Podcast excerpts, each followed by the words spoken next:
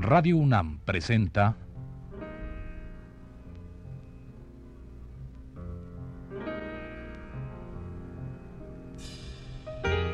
Retrato Hablado.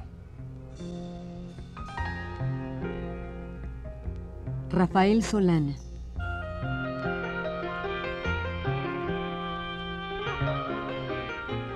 Un reportaje a cargo de Elvira García.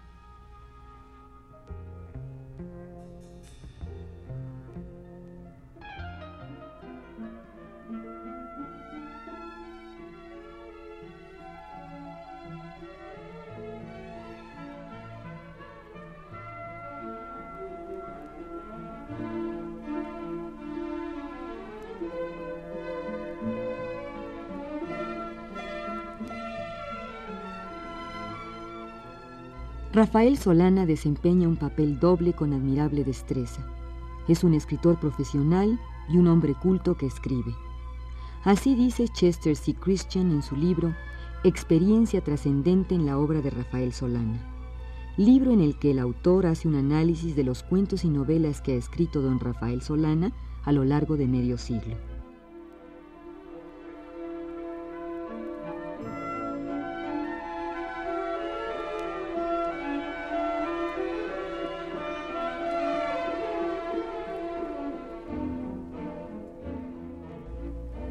El autor antes mencionado intenta en su libro demostrar que el tema de las novelas y los cuentos de Rafael Solana es la ocurrencia en la vida del individuo, de una experiencia que trasciende a todas las otras experiencias que él haya tenido o puede esperar tener.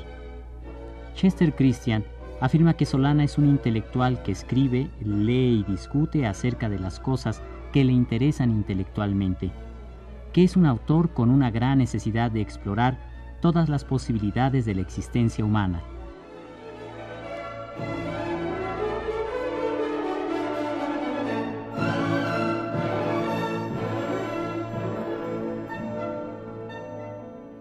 Podríamos hablar de, sus otras, otras labores que son pues la, la de los ensayos, por ejemplo. Sí, los ensayos eh, son una especie de amplificación o de desarrollo de la, de la crítica hecha en los diarios. En el diario escribe uno tres, cinco cuartillas según el tamaño de, del artículo que manda a los, a los distintos periódicos. Pero si ese ensayo, si ese artículo crece hasta tener 100 o 200 cuartillas, pues entonces ya es un, un ensayo formal y entonces se edita en forma de libro. Eso me ha pasado ya varias veces, sí. Sí, que de repente se le, las tres cuartillas se convirtieron en 200. Es, eso es, sí. De la noche a la mañana, sin darse cuenta. Realmente eh, escribe usted mucho, así como lee, ¿no? Así de muchísimo. Sí. No dejo pasar un día sin escribir algo. esto me lo repetía Luis Espota, que fue a pesar de que era un, hombre mucho más joven que yo, lo considero un maestro mío en el arte de la novela. Así como a Luis Basurto, que también es más joven que yo, lo considero mi maestro en el arte del teatro. Claro. Y bueno, entonces, en la poesía, eh, después de este libro que, que, al azar surgió, del cual eh, bautizaron, ¿quién, ¿quién, bautizó por ahí? Surgió como, Yo creo que el nombre lo sugirió Efraín Huerta. Ajá. Después de ese libro de poesía, ¿qué otros más? Publiqué unos eh, siete más, más, más o menos. No sé si seis más para completar siete o, siete más y entonces serían ocho, pero ese género lo he dejado de cultivar desde, digamos, desde hace 30 años. Creo que es un género de juventud, francamente. Los poetas viejos rara vez eh, conservan la frescura de sentimiento, de imaginación, de todo lo demás que necesita. Adquieren tal vez la maestría en el, en el dominio de la métrica, de las rimas, etcétera, pero pierden, pierden frescura. Creo que son excepcionales los casos de don Enrique González Martínez o de don Jaime Torres Bodet, eh, que siguieron siendo magníficos poetas en edad avanzada. Los, los verdaderos poetas como Ramón López Velarde mueren jóvenes, si, no físicamente como poeta.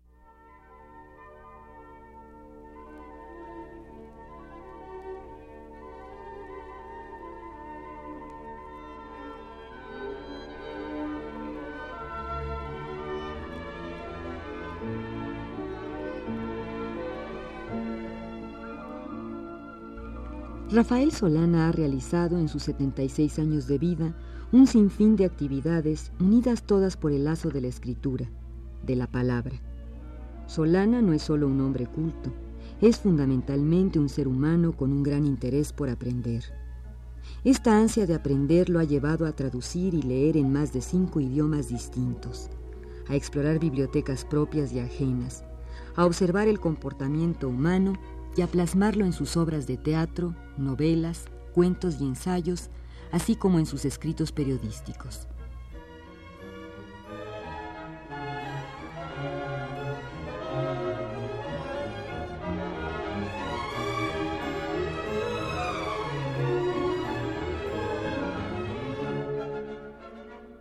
Maestro, yo leí por ahí, bueno, no sé, tenemos que regresar al teatro, en un libro que usted hizo sobre, que se llama Noches de Estreno,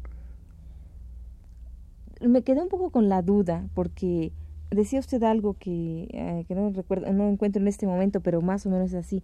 Usted decía, eh, de un, a propósito de una obra suya, decía es que este autor, que nunca, que nunca será de los más importantes en México. Y me parece que esas críticas son hechas por usted mismo, ¿no? Sí. Y entonces de repente digo, ¿por qué usted mismo se dice eso? Porque es la realidad. Yo, soy crítico y me doy cuenta eh, de, quién es quién en, el teatro. ¿Qué más quisiera yo que ser uno de los primeros? Sé que, sé que no lo soy. Sé que hay encima de mí eh, varios y no los, no los envidio, ni les quiero quitar su puesto, ni podría aunque quisiera. Pero eh, podría yo decir acerca de mí lo que dijo Efraín Huerta acerca de sí. Decía que él se conformaba con ser el primer poeta de segundo orden del tercer mundo.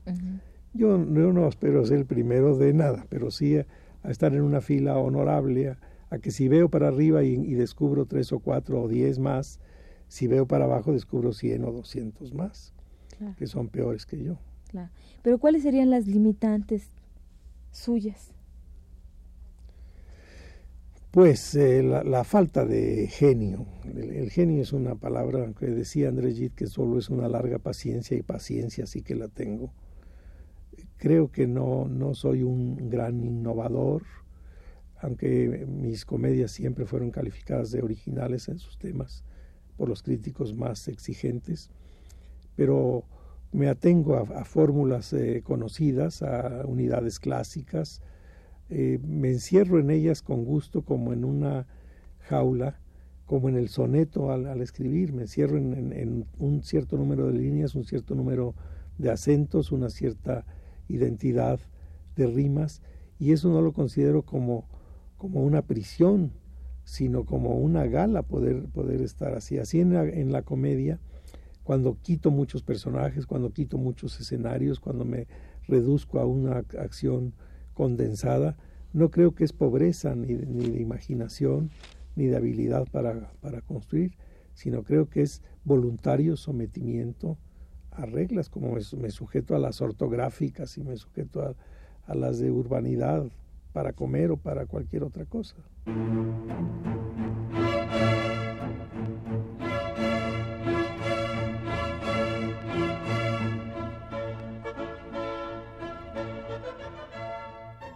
Es notable la cercanía y el amor que don Rafael Solana siente hacia la música. No nos equivocaríamos al considerar que su melomanía lo llevó a escribir no solo un libro de crítica musical titulado Oyendo a Verdi, sino una colección de cuentos llamada La música por dentro. En estos cuentos reunidos en un solo volumen, todos sus personajes principales tienen que ver con el quehacer musical. Asimismo, en casi todas sus novelas hay por lo menos una ligera mención a la música.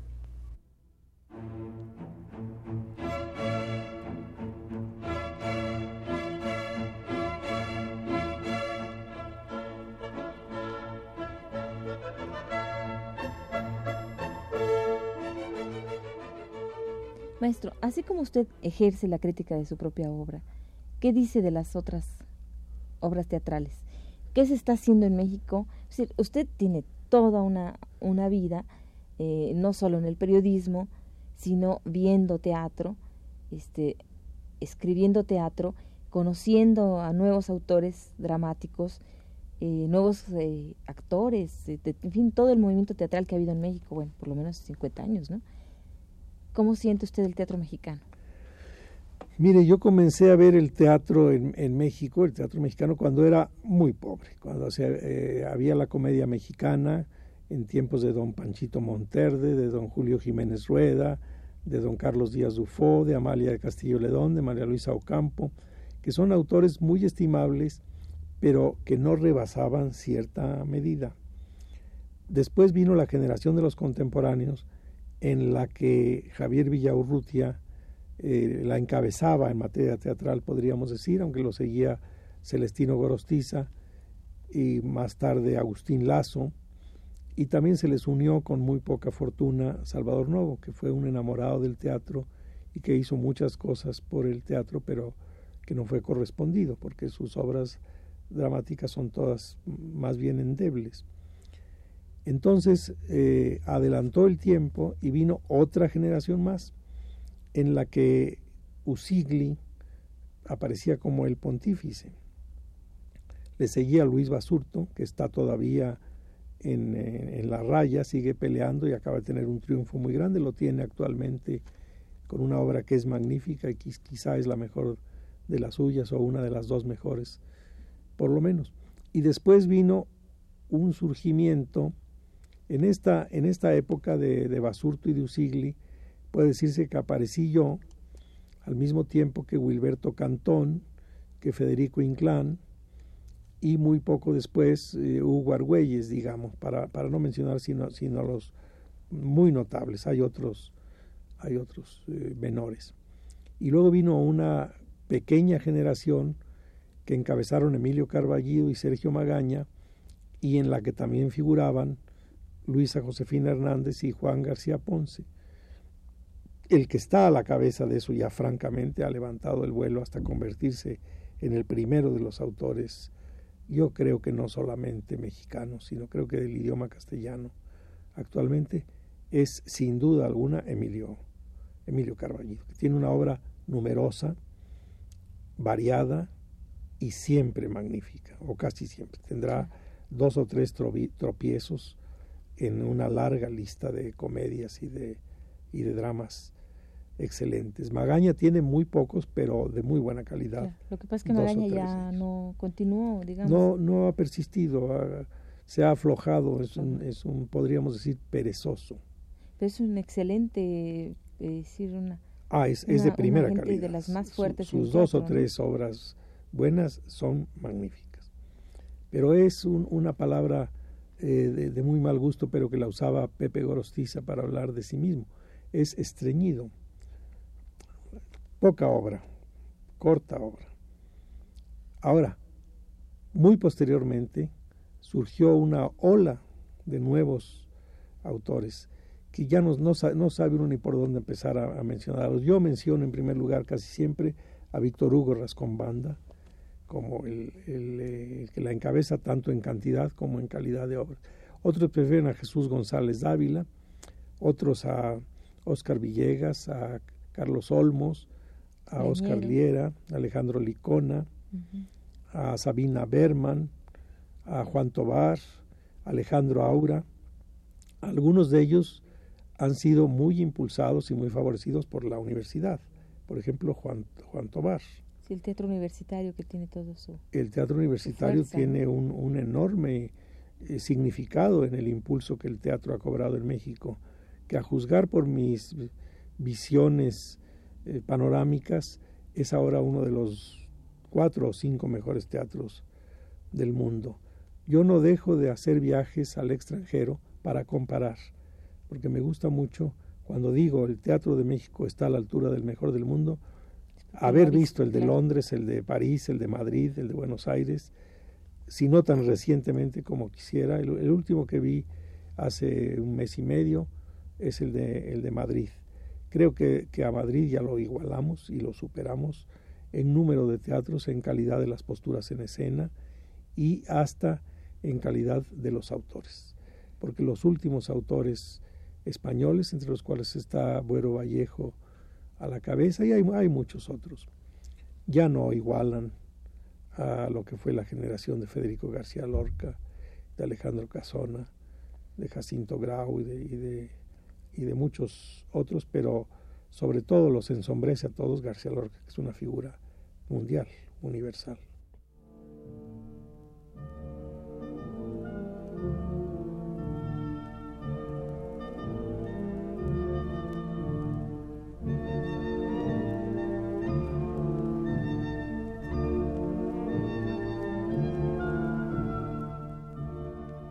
Queremos interrumpir unos momentos la charla con el maestro Solana para leerle a usted apenas algún pasaje de una de las novelas de nuestro entrevistado.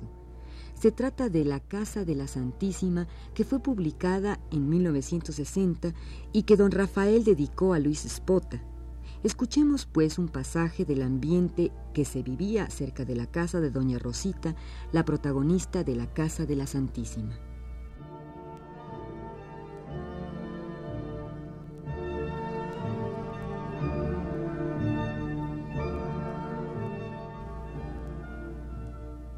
Doña Rosita abrió las ventanas y la pieza se llenó de luz.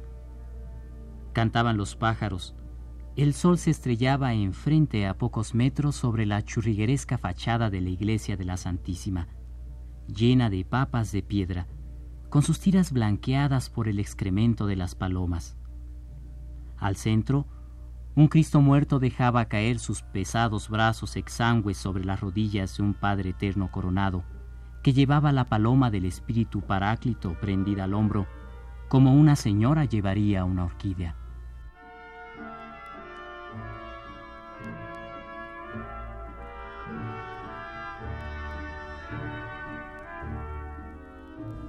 De más abajo subía un rumor confuso, de mercado, hecho de arrastrar de bultos, de voces de cargadores, de ofertas de puesteros, de réplicas de compradores, de chirriar de frituras sobre los comales, de golpear de grano sobre los cucharones y las balanzas. Crepitaba el gentío bajo los toldos, a pesar de que no era ya propiamente la hora de la mayor animación de aquel comercio, que del mediodía en adelante iba decreciéndose y acallándose. Ahora, a las tres de la tarde, cuando el sol era más picante y el cielo más azul, algunos vendedores se preparaban ya para levantar el campo y muchos perros buscaban por el suelo residuos de la comida reciente de algunos tamemes.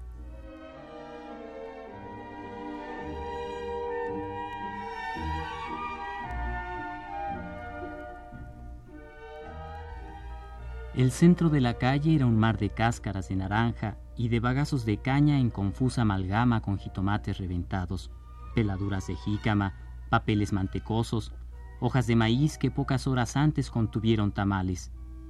Pisado todo formaba un fango negro, aceitoso, maloliente, en el que brillaban un momento las corcholatas de las limonadas y el papel de estaño de las cajetillas de cigarros vacías.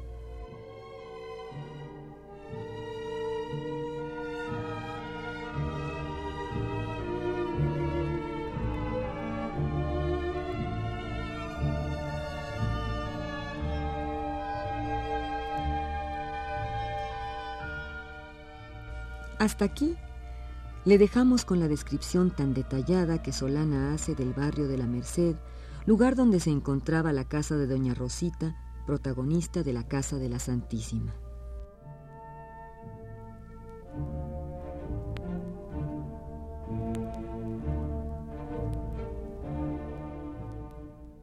Entonces el teatro que en este momento se está haciendo es un teatro a la altura de los mejores del mundo, dices. A la altura de los mejores del mundo y, lo, lo, pruebo yendo a ver la misma obra en, varios lugares. Por ejemplo, una obra que en México montó Manolo Fábregas, que se llamaba Mi Bella Dama, la vi en Londres, la vi en Buenos Aires, la vi en Cracovia y en ninguna parte estuvo mejor hecha que que en México. En Londres igual, pero en las demás partes inferior.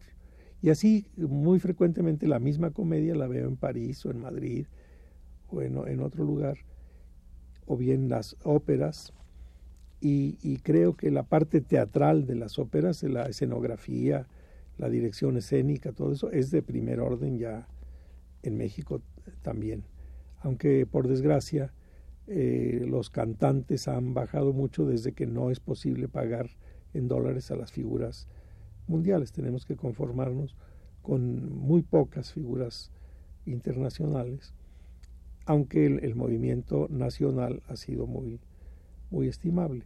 Pero en teatro no tenemos ese mismo problema. En teatro ya tenemos cantidad de salas, la calidad de ellas, lo bien equipadas que están, las obras que se escriben en México, las que se traducen por autores residentes en México o mexicanos, los directores y sobre todo una playa de, actores, no todos nacidos en México, algunos nacidos en España o en Cuba o en el Perú o en la Argentina, pero que han encontrado en México el nido donde se les ha acogido, donde han acrecentado su prestigio, si ya lo tenían o lo han formado, si carecían de él, en una medida que creo que pone a México, lo repito, en el lugar cuarto o quinto del Teatro Universal. Claro.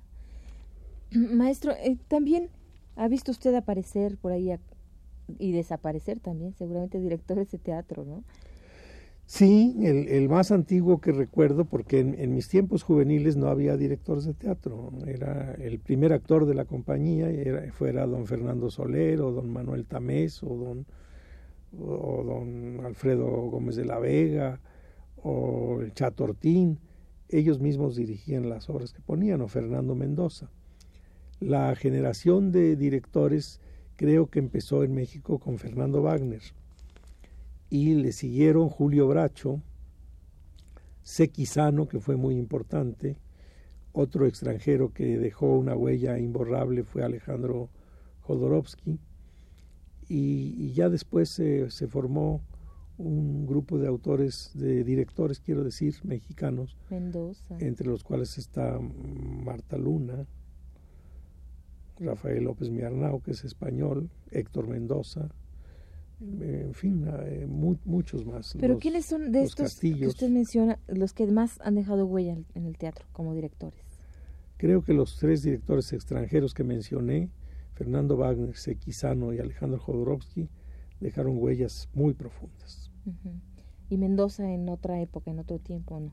no ¿O cuál sería el papel de eh, Mendoza? si se refiere usted a, Héctor Mendoza, Héctor Mendoza sí. es, es un, de, la, de la época muy nueva también fue director Fernando Mendoza, y antes que él, don Fernando Díaz de Mendoza, que fue el, marido de, María Guerrero, que pertenece ya a otra época. me, refería al más tierno de todos. El más tierno de todos es Héctor Mendoza, que tiene grandes aciertos, pero no siempre.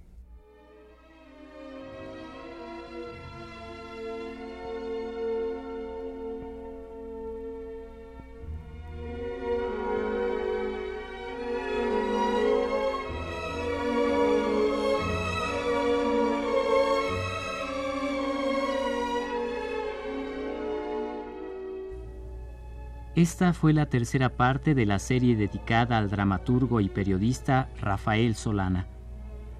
Le invitamos a escuchar la cuarta el próximo sábado a las 17 horas. Gracias por su atención.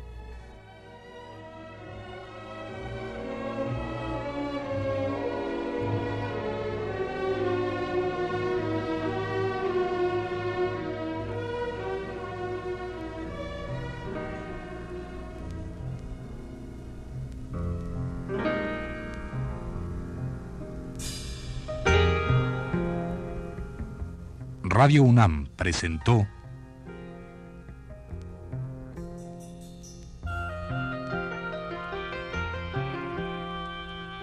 Retrato Hablado.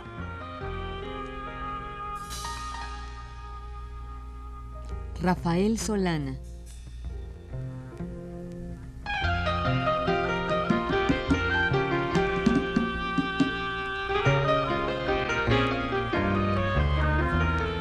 Un reportaje a cargo de Elvira García. Grabación y montaje de Manuel Garro, Abelardo Aguirre y Pedro Bermúdez. En las voces de Julia Rodríguez y Carlos Matapuga. Fue una producción de Radio UNAM.